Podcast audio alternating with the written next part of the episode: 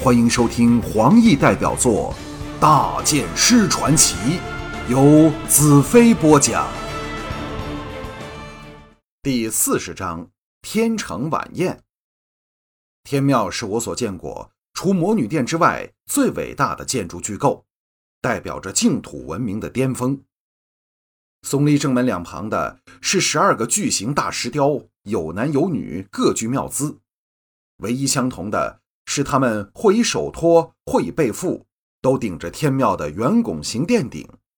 红石告诉我，这六男六女的巨型石雕，代表的是天上的十二星神。圆拱形的殿顶，便是赐予大地光和热的太阳。方形的庙堂，圆形的殿顶，象征着地方天元。当我们步上不下二百级的长台阶，来到天庙正门时，看到两旁的巨石雕，只是他们脚趾的高度，便来到我们腰际，更是我们叹为观止，感到自己存在的渺小。整个天庙都是以从逐天开出来的白石砌成，给人至纯至净的质感和外观。一位留着一把长胡子。样子非常清秀的祭司，在可容十人并过的大门处迎接我们。乍看上去，他似是很年轻，又像很年老。他微笑着迎上来，礼貌但保持一段距离的和每一个人招呼着。轮到我时，他露出特别注意的神色，道：“欢迎大剑师莅临天庙，我是法言祭司。”专责净土一切宗法和礼仪事务。我大有深意的看他两眼，微微一笑，并没有说话。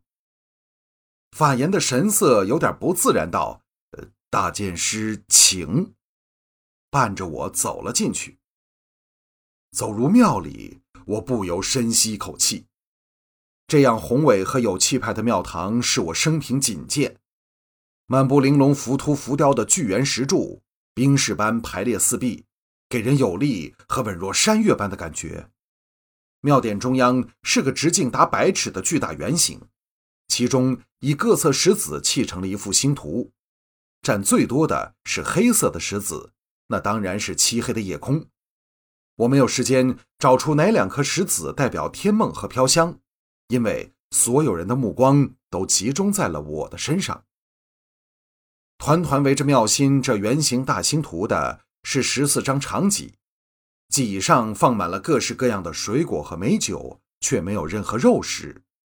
戟后都是一张厚厚的白色羊毛毯，供人席地而坐。这时十四席里有九席坐着人，有些分两排而坐，前一排只坐一人，穿祭司袍的却是一人独坐。只有大公们身后是坐着两人至五六人不等，身份分明。我故意不看他们，依法言的指示，在进门的席位和尼雅并列一席，坐在前排；红月和搂着大黑的彩柔、侯玉坐在后排；红石坐在我左边一席；约瑟夫、红晶坐在他身后；天眼、灵智、花云顺序坐在我右手边的三席。形成了南北壁垒分明的局面。法言退回自己的席位，道：“天眼祭司，请你为大剑师介绍我们的祭司和大公。”我环目一扫，找不到林女士，这妖妇不知又在弄什么鬼。天眼脸容肃穆，眼中金光闪闪，掠过众人，沉声道。假若法言祭司要我介绍的是预言书中的圣剑骑士，天眼会接受这份无上的荣誉，告诉净土人，预言中的圣剑骑士已经出现了，并领导我们打了三场漂亮的大胜仗，粉碎了黑叉人颠覆净土的阴谋。但现在，当圣剑骑士为净土将黑茶人赶回北方后，连应有的承认也没有时。天眼耻于发言，众人齐齐愕然。想不到一向沉默寡言的天眼，一上来连半分也不肯退让。气氛一时僵硬到极点，除了大黑的喘气外，再没有其他半点声音。一位高瘦但身材笔挺的大公打破了沉默，哈哈大笑道：“如此，便让我龙腾来介绍吧。”我向他望去，他极具神气的眼神和我毫不退让地对视着。我的目光在他脸上停留了一会儿，转到坐在他身后一女四男的年轻将领身上。那女的自然吸引了我的目光，那是一位骄傲和美丽的女子，甚至比起尼雅红月也是各擅胜场。但他望向我的眼光却带着几分轻蔑。另外四名男将都是彪悍勇猛之辈，其中身量特高的一位，只是从他锋利的眼神所显出的自信，我就认出他一定是龙腾的儿子，与约诺夫齐名的龙哥。他望向我的眼神充满了挑战的意味，好像他才是那真正的什么劳什子圣剑骑士。我心中苦笑，若非答应了花云，真是何苦来坐在这里招人白眼？龙腾朗声介绍着他身旁穿着大弓甲胄的女子道：“大剑师，这便是我们净土有史以来第一位女大公，唯一的女大公宁肃大公。”红石和我身后的侯宇齐齐闷哼一声，显示不满。龙腾强调宁肃乃是唯一的女大公，分明是将尼雅排挤了出去。我早见怪不怪，仔细打量这曾和红石有过一段情缘的女大公。宁肃绝非长得不美，事实上净土真的没有什么丑女，但令人印象深刻的是她凛然不下于男子汉的英风气概。尤其她的明眸更显神气，使人感到她是个敢作敢为、绝不优柔寡断的女性。年岁看来不会超过四十，比我想象中年轻多了。宁素平静地还手施礼道：“见过大剑师。”再没有第二句话。他身后坐的是两女两男，两女姿色中等，远不及龙腾身后的美女夺目。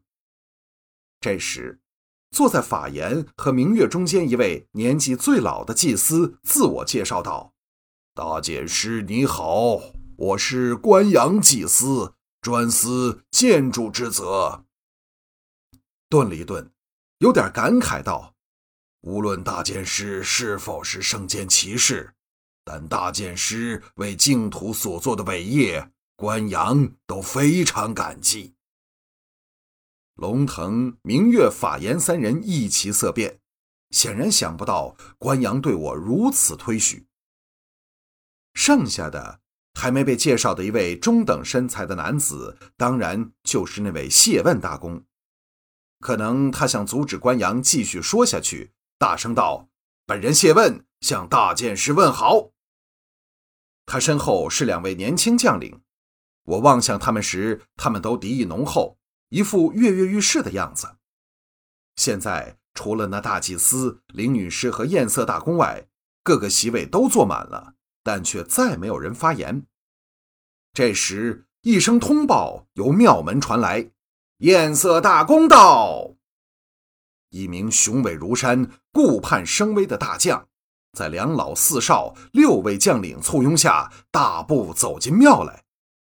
他先跟随指示者。到他的席后坐下，然后环目四视，最后眼光落在我身上，眼中爆起神光，不理会他人，笔直来到我席前，灼灼的目光打量着我。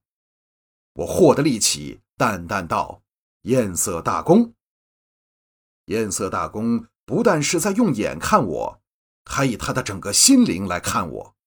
我感觉得到，他是一个非常有力量的人。艳色闭上双目，仰天一声长叹后，再望向我，猛睁双眼，一字一字道：“如此英雄人物，如此英雄人物。”我不知龙腾的脸色如何，但想必不会太好看。艳色的眼光转向别人，望着尼雅，射出亲切热烈的神色，长叹道：“故人之女，故人之女。”尼雅，你受委屈了。尼雅盈盈而起，低下头，恭敬施礼。谁也看得出她眼中闪烁的泪光。法言祭司怕他还有什么话说下去，道：“颜色大公，请入席。”颜色大公泛起不悦之色，不理法言，诚挚地说：“燕色错失了看到习祝同见血大剑时圣剑下的机会，希望下一个黑茶魔头被杀时，我能伴在大剑师身旁。”这才昂然入席。我心中暗赞。只是燕色毫不畏惧那些反对我的人，已可见他是个了不得的人物。天庙内这时又沉静了下来，只听“叮”的一声，众人齐齐一愕，向我望来。背后的魔女刃在示警。关阳祭司露出狂喜的神色，叫道：“圣剑在叫！”在龙腾、宁肃等的惊愕仍未退掉时，号角升起。有人喊道：“大祭司到！”